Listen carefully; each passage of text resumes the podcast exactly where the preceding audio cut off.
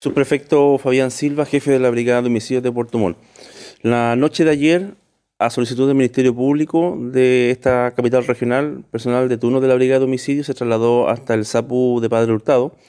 a objeto de eh, determinar la circunstancia del fallecimiento de un hombre adulto. Una vez realizado el examen externo policial del cadáver, se logró determinar que éste presentaba una lesión punzocortante en la región precordial,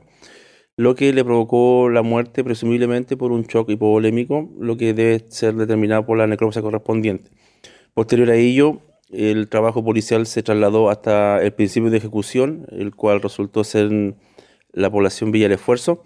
lugar donde con, la, con el trabajo de empadronamientos de los vecinos se logró determinar y ubicar algunos testigos presenciales quienes entregaron información importante para, primero, determinar la criminodinámica de los hechos y, segundo, obtener la identidad del eh, posible imputado. Con estos antecedentes y en coordinación con el fiscal de turno, se logró a las 03.50 horas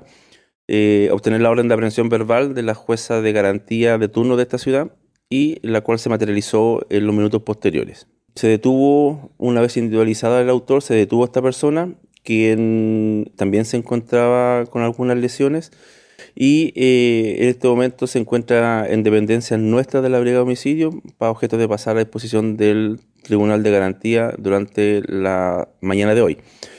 Los hechos son materia de investigación, no obstante a ello tenemos eh, establecido que imputado y víctima se conocían, son personas que son vecinos del lugar